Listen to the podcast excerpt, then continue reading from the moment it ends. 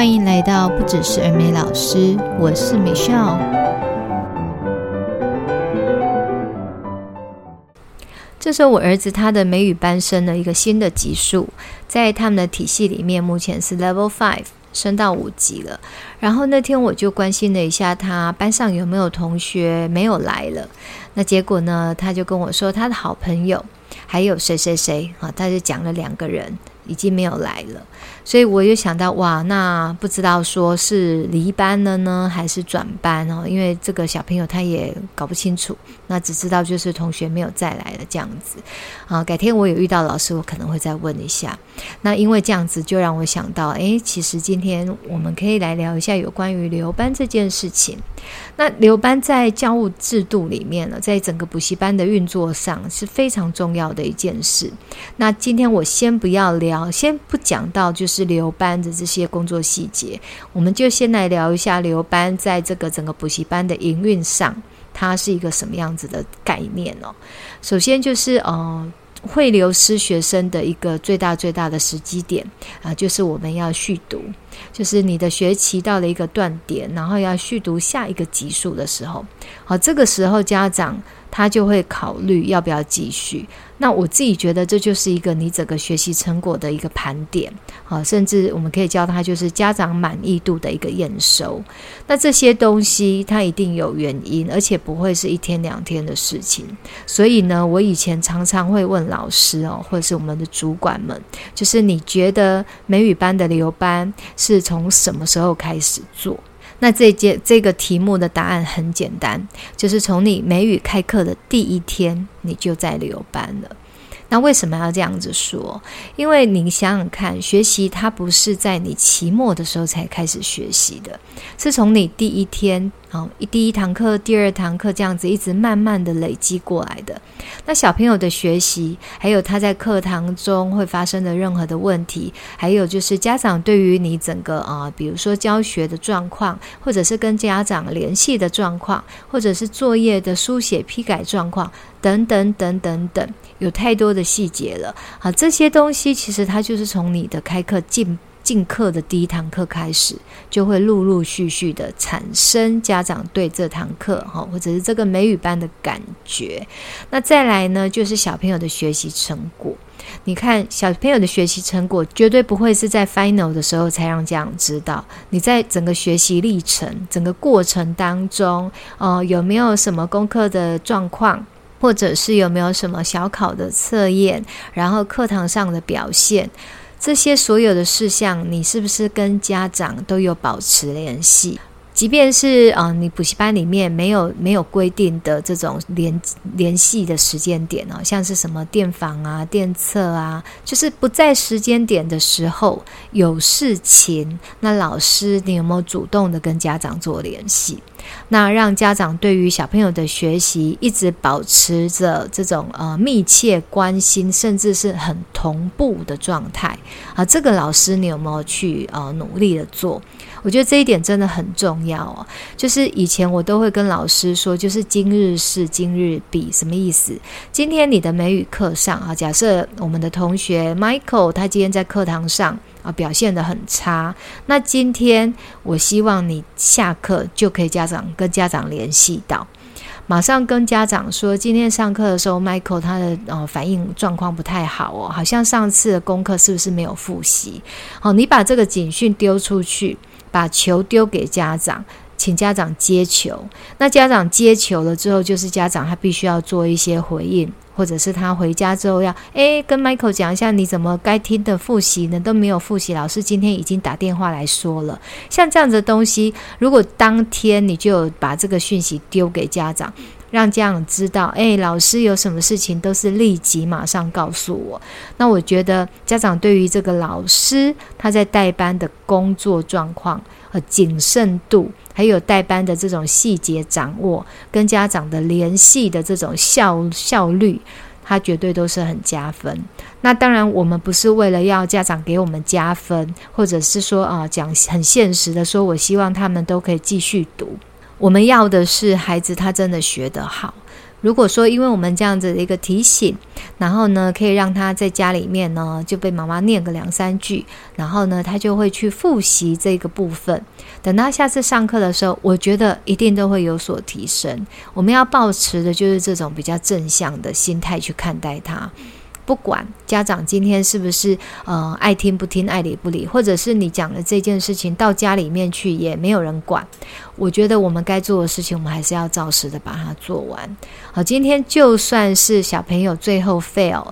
我在上两集都有提到，就是即便孩子他真的程度不好要被 fail，家长也不会怪罪说为什么你到今天才告诉我，而是家长他是自己自己知道说有老师你一直都有告诉我他可能跟不上，所以呢他跟不上的时候。他要被转降级数的时候，其实家长他是理解的，而且甚至他自己也会认同我们学校对于这种重读的安排啊、降级的安排。那是因为你在每一件事情刚开始他有一些状况的时候，你跟家长都一直保持联系啊，非常非常紧密的联系。那这些啊，这中间的什么家长感受这种东西，基本上不会发生。然后再来孩子的程度，也会因为我们这样子紧迫盯人了。让孩子他不能够有任何的闪失，例如说功课啊，好好几次都没写，然后啊有的地方写了也没人改，好像这样子很脱序的状况。其实你说留班的时候，家长他怎么可能不会有反应？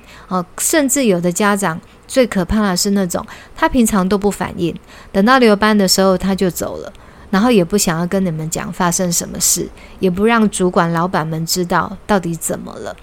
像这种情况，我觉得这才是最大的危机。所以啊，大家你们去看那种餐厅哦，他有在桌上放那种满意度调查表的，或者是你去用餐，他就会啊，请你扫个 QR code，然后马上给他们回应意见，这种呃回馈的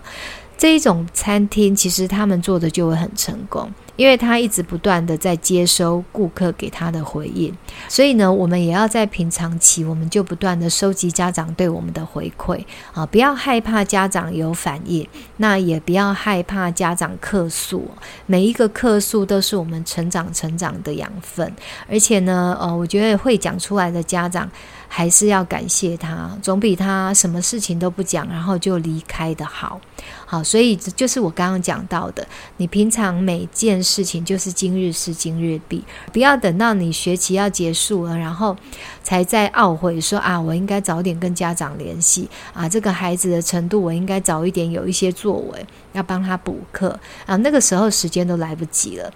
好，那接下来就是那学生人数减少之后，又会对补习班有什么影响呢？你们大家想想看哈，一个美语班，假设它是啊四十八堂课好了，那就大概是五到六个月的时间，那一年你就要留班至少两次。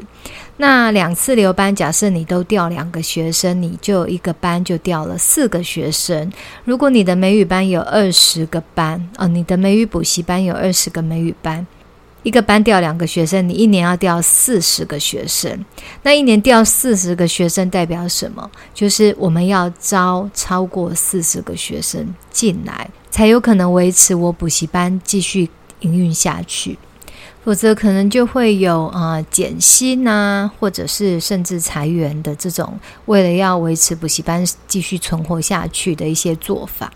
所以一个班，它其实慢慢的，它就会扩扩散开来，影响到整个补习班。那如果说大家都把留班这件事情呢、看得很严重，然后大家对留班的工作都非常谨慎，那每一个人他的目标都是百百留班啊，就是百分之百不掉学生。那大家的续读率如果都是一百分的话，其实我们补习班。招进来的学生就是人数往上成长，那人数往上成长，就是老板赚的钱当然就比较多。那我是觉得哦，正向来看呢，补习班它营运的好，我们的工作气氛当然也会好。那呃，老板的心情好，大家整个团队应该是气势就会更好。好，所以我觉得我们不要去想说啊，老板赚很多哦，老板呢黑心肝哦，赚钱也不分我。像这种 OS 有没有？我在想，还蛮多老师心里面都有的。好，那回过头来再来讲到这个人数变少的问题哦，就是如果你的美语班呢人数变少，那到了某一个 level，其实就会面临到要并班，一定是要把人数少的跟人数呃多的把它并在一起，或者是刚好有两个班，它的级数相仿，然后人数都不多，我们把它并在一起。那遇到这种拆并班的时候，其实这个对补习班的这个教务的考验也是很大，就是我们在拆并一定会有很多学生不适应，还有就是呃后母班哈，就是另外一个后母班的问题，是不是能够驾驭这个并起来的这个新班？那以及你要重新去培养家长的满意度，啊，这这都是会有很多其他的困境发生。那在拆并班，这个是补习班在经营上面也是一个很正常的状况。好像我儿子啊，他有上打击乐，那他们打击乐就是从幼儿园升一年级的时候，那时候就走了很多学生，那后来又别个班又并到我们班。那等到上到好像快要升三年级的时候呢，我们又因为呃升上三年级有一些小学啊时段无法配合等等的问题，我们又调时段，然后调时段之后又有其他的班又并进来，所以其实我儿子他算还蛮幸运的，他就是一直都跟着原班，只是呢就是一直有别的班加入。那我自己是还蛮就是平常心看待，因为我非常了解就是补习班在操作这种彩品班的状况，因为我们不可能撑着一个人数很少的班，那硬要上，因为你是在占用一个教室。再来呢，老师的产值太低，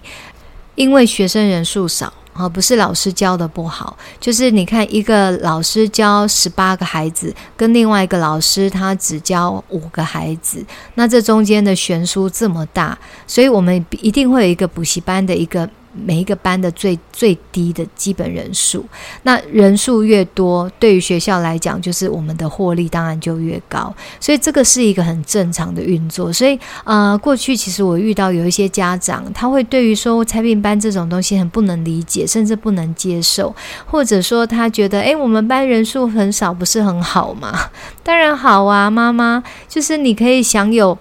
例如说，五个学生享有一个老师，那个师生配比当然好。问题是你缴的学费，它是团班的学费啊，不是家教班的学费。所以这又话说回来，就是在收费的时候，其实他就已经制定了你应该享受是什么样子的条件。好，如果说我们今天客单价高，那代表你应该是全外师啊。再来，你应该是上课的频率高，例如说一周三四次这样子，啊，十个小时这样子的一个一个配比。那再来就甚至你们是这种本来就标榜着这个小小班的教小班制的教学，这个东西它都是其来有自的。那那老师们，我们就要自己很清楚。其实多去了解这种经营面向的问题，我们也可以多成长。还有就是，像你遇到一些家长的疑问的时候，我们就可以自己主动去做回应。那你提供出很正确的资讯给家长参照，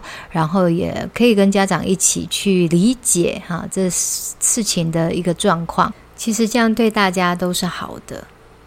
好，那我非常清楚，就是留班工作是很有压力的工作。啊，它甚至是有点像是你要去拼业绩，就是要去呃保有很高的留班率，然后你要达到很高的业绩这样子的感觉。所以对于就是呃美语老师而言，可能会觉得这跟教学有什么关系？然后主管一天到晚逼着你啊，要去把学生留下来，然后要把家长给呃留下来，可能有些时候真的那个感受不是太好哦，因为。我自己有非常多这样的经验，就是在当老师的时候，非常不喜欢被被老板追着跑，就是一直叫我赶快，就是把学生抠回来，然后呃那种呃事出不续读意愿的这种学生，就要一直约谈再约谈，然后家长要不断的跟他私下沟通啊等等的，真的细节非常的多。那可是呢，话说回来，就是如果我们老师不去做这边的努力，那我们的呃柜台人员呐、或者是我们的补习班老板。他要努力的机会又更小，因为他们没有办法有任何的利基点去要求去跟家长说明，所以这个东西他最大最大的掌握还是在于老师的手中。好，所以今天如果说你是美语老师，那刚好有听到我今天的节目，我真的是要让大家就是很清楚的知道，就是补习班的存活其实。老师真的是很大的关键。那再来就是，呃，我们的虽然说，呃，行政人员他们在做招生，那但是他招生也很多是来自于我们老师的教学口碑，还有整个我们教学团队展现出来的专业，然后甚至学生的学习成效，哈，我们的成绩的榜单等等，那真的都是来自于老师。所以我觉得我们应该是。将自己视为就是在做留班工作的一个很重要的一个角色，然后从就是刚刚我说的，从我们的开课的第一天开始，那就一直不断的把每一件事情做好，也就是各司其职，那大家一起把团队经营好，好，我觉得这样就是呃工作大家都会获得最大的成就感。好，那今天大概就聊到这边。最主要就是因为这个留班，让我想到在经营的面向，那以及就是怎么样可以给老师们多一点的鼓励，让大家对于留班这件事情不要有那么大的压力，然后也知道可以怎么努力，然后慢慢的提升自己在留班上面的功力哦。那如果有任何你们其他想要听的内容，都欢迎留言给我。那也谢谢你们的收听，我们下周再见喽哦拜拜。